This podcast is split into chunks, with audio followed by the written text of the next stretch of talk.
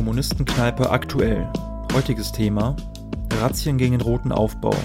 Mit Halil Schimschek, Flo von Decay und Paddy.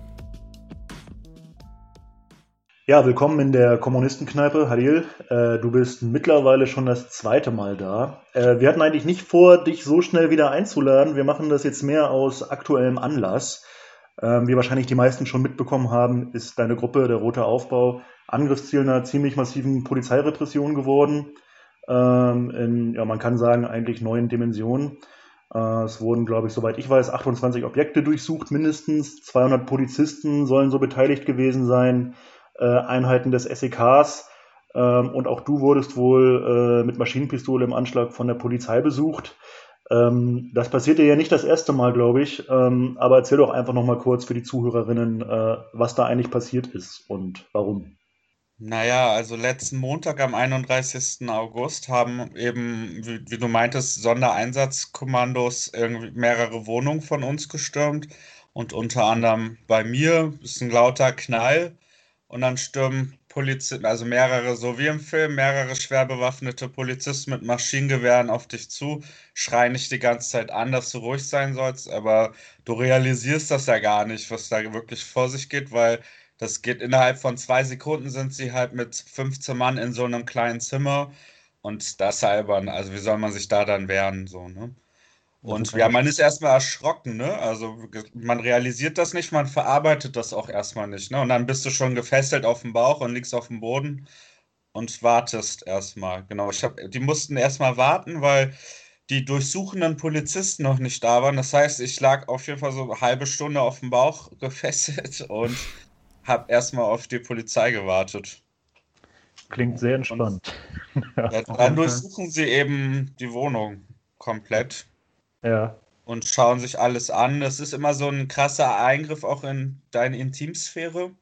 So, da sind irgendwelche Briefe, die gucken deine Unterwäsche an, so, und das ist auf jeden Fall, neben dem ganzen Stress, ist es natürlich auch sowas Finanzielles, ne? Weil die nehmen dir jegliche Technik weg die nehmen dir deine Handys weg, die nehmen dir deine, meine Kamera weg, Playstation, Xbox, alles so, was man zu Hause irgendwie hat, was sich über Jahre immer wieder angesammelt hat. Warte mal, Xbox und Playstation auch? Warum eigentlich? Weil da sind interne Speicher wohl. Ah, okay, okay. Und es gab wohl mal irgendwelche islamistische Strukturen, die, glaube ich, über PlayStation kommuniziert hatten. Ah ja, ah ja, okay. Ich glaube, du hast auch irgendwie äh, beschrieben, dass äh, deine Wohnung auch irgendwie der Boden oder so beschädigt wurde und das sowas wird ja, soweit ich weiß, auch nicht ersetzt, ne? Aber es ist ja auch ein gewisser ökonomischer Schaden, der da für dich einfach entsteht, ne? Also neben dem, der politischen Dimension gibt es ja auch noch diesen ganz persönlichen Schaden. Also ich bin ne? immer noch dabei. Also die haben natürlich die Tür eingetreten mit so einem Rambock. So, die Tür ist halb kaputt. Zum Glück habe ich so einen Freund, der ist Tischler, der hat jetzt notdürftig die Tür repariert, dass sie wieder schließt, dass du auf jeden Fall aus der Wohnung gehen kannst. Und dann haben sie wohl, in der, habe ich aber bei der Hausdurchsuchung nicht bemerkt, haben die überall in den Räumen äh, mit der Ramme irgendwie in den Boden gerammt und überall so Löcher im Laminat gemacht. Jetzt ja. muss das ganze Laminat gewechselt werden. Das ist ja auch nochmal 1.000, 2.000 Euro Sachschaden. Mhm. Und das machen die halt, um einen zu ärgern. So, ne? Und das ist generell, wie gesagt, in den letzten drei Jahren waren sie jetzt mittlerweile dreimal bei mir. So, und mhm. das ist eine Zermürbungsstrategie der Polizei einfach. So, mhm. ne? Ich meine, beim ersten Mal waren sie auch mit SEK. Sie wissen ja, dass ich mich nicht wehren kann. So. Und warum kommen die jetzt nochmal? So, das ist halt wirklich so ein Show-Ding.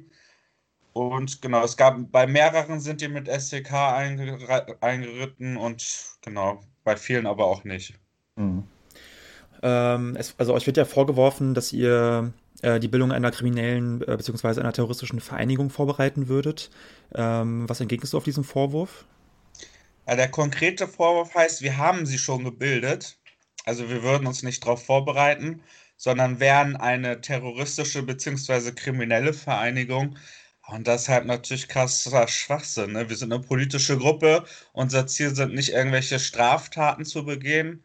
So, ne? Und das ist, mhm. wie gesagt, Hanebüchen. Das sind Leute, die uns vorwerfen, wir wären kriminell, die irgendwie die alleinerziehende Mutter aus ihrer Wohnung zwangsräumen, ne? Oder mhm. Schwarzfahrer in den Knast stecken.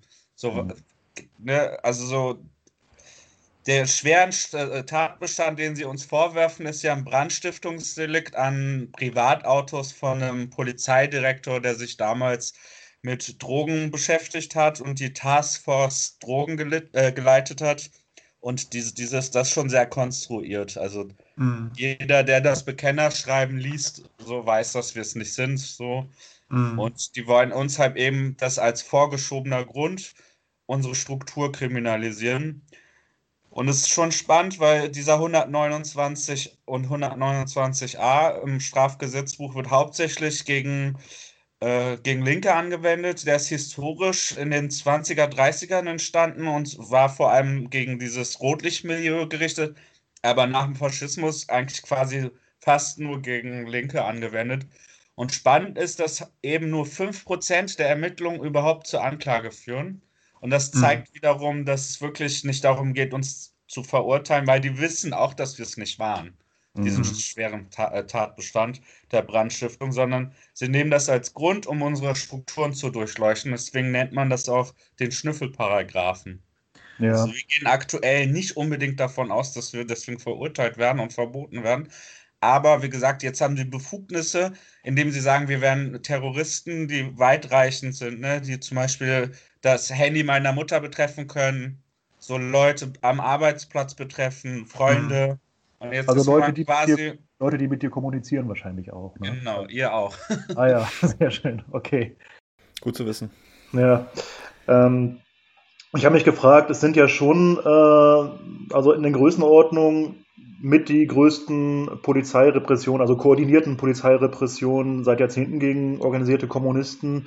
Wie erklärst du dir denn, dass das als dieser Zeitpunkt jetzt gewählt wurde? Da habe ich mich ein bisschen gewundert und da auch noch keine richtige Antwort drauf gefunden. Wie erklärst du dir das? Also es gibt mehrere Erklärungsansätze. Einmal ist das so, dass, glaube ich, einige kleinere Straftatbestände wie Malen und so vielleicht verjähren würden die mhm. sie jetzt sozusagen durch die Hausdurchsuchung und durch so ein Ermittlungsverfahren eben nicht verjähren lassen. Und ein anderer Argumentationspunkt ist, dass man sagt, das ist eine Vorbereitung für die Rondenberg-Prozesse, die demnächst kommen. Und ganz klar ist im Beschluss auch, dass äh, Rondenberg ein großes äh, und G20 ein großes Thema spielen wird bei der Kriminalisierung von uns. Und wiederum andersrum versuchen sie über uns dann auch die Proteste zu G20 zu kriminalisieren. Und das glaube ich am wahrscheinlichsten. Mhm. Magst du noch mal ein, ein, zwei, ein, zwei Stichworte geben? Rondenberg für die Zuhörerinnen, die das nicht wissen, was das ist oder was das zu bedeuten hat? Genau, Rondenberg war eine Demonstration oder eine versuchte Demonstration äh, während G20 und äh, also da sind, ist ein Finger losgegangen und wollte in die verbotene Demokratiezone, also demonstrationsfreie Zone mhm. und ist auf dem Weg dahin maßlos von der Polizei angegriffen worden und auch Leute schwer verletzt worden. Und mehrere Leute sind im Krankenhaus gelandet.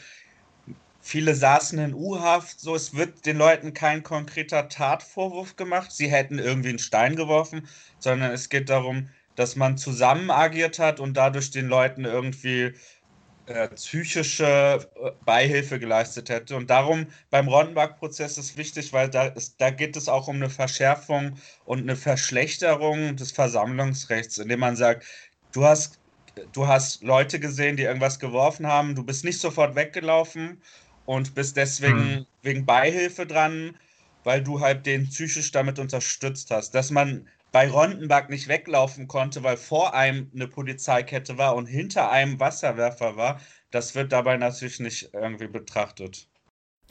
Ähm, was ich mich auch frage, also du, du hast ja gerade schon gesagt, Halil, dass du jetzt seit 2017 ähm, also drei Razzien erlebt hast bei dir. Äh, und ich frage mich, wie du damit eigentlich persönlich umgehst. Also wie, ähm, was macht es eigentlich mit dir, wenn du halt mehrmals erlebst, wie halt bei dir das SEK einstürmt und dich aus dem Bett holt und auf dem Boden gefesselt liegst? Also was, äh, wie gehst du damit eigentlich um?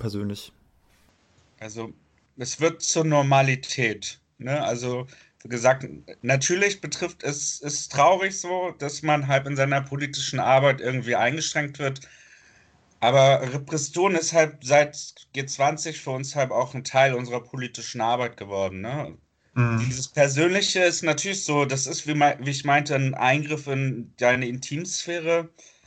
Aber irgendwie entwickelst du einen Trotz, ne? Also du wirst, also das macht einen auch schon ein bisschen stärker, weil du weißt halt, wo der Gegner steht, so und dass der Gegner dich halt auch irgendwo auch ernst nimmt, so. Okay. Und wie geht es bei euch jetzt weiter nach den, äh, nach den Razzien, nach den Repressionen? Was steht bei euch an demnächst als Reaktion? Also wir werden eine Demonstration jetzt kommenden Samstag machen, aber werden auch bundesweit eine Kampagne starten und äh, über den Paragraphen 129, 129a aufklären werden. Also gibt es mhm. verschiedene Ideen von der Broschüre bis eine bundesweite Kampagne, wo man Veranstaltungen macht. Wir gehen davon aus, dass wir halt wirklich relativ hohen Sachschaden haben Einmal die technischen Sachen, die sie uns mitgenommen haben, aber auch Anwaltskosten. Also mhm. man wird irgendwie eine finanzielle Soli-Kampagne machen müssen, weil wir gehen von 40.000 bis 50.000 Euro aus. So, das kann eine Struktur wie uns, wie wir sie haben, leider nicht tragen. Deswegen werden wir auf jeden Fall auch so eine Soli-Kampagne machen und hoffen auf Solidarität in der radikalen, aber auch in der normalen Linken. Okay, Hadi, vielen Dank für das Gespräch. Danke auch von mir.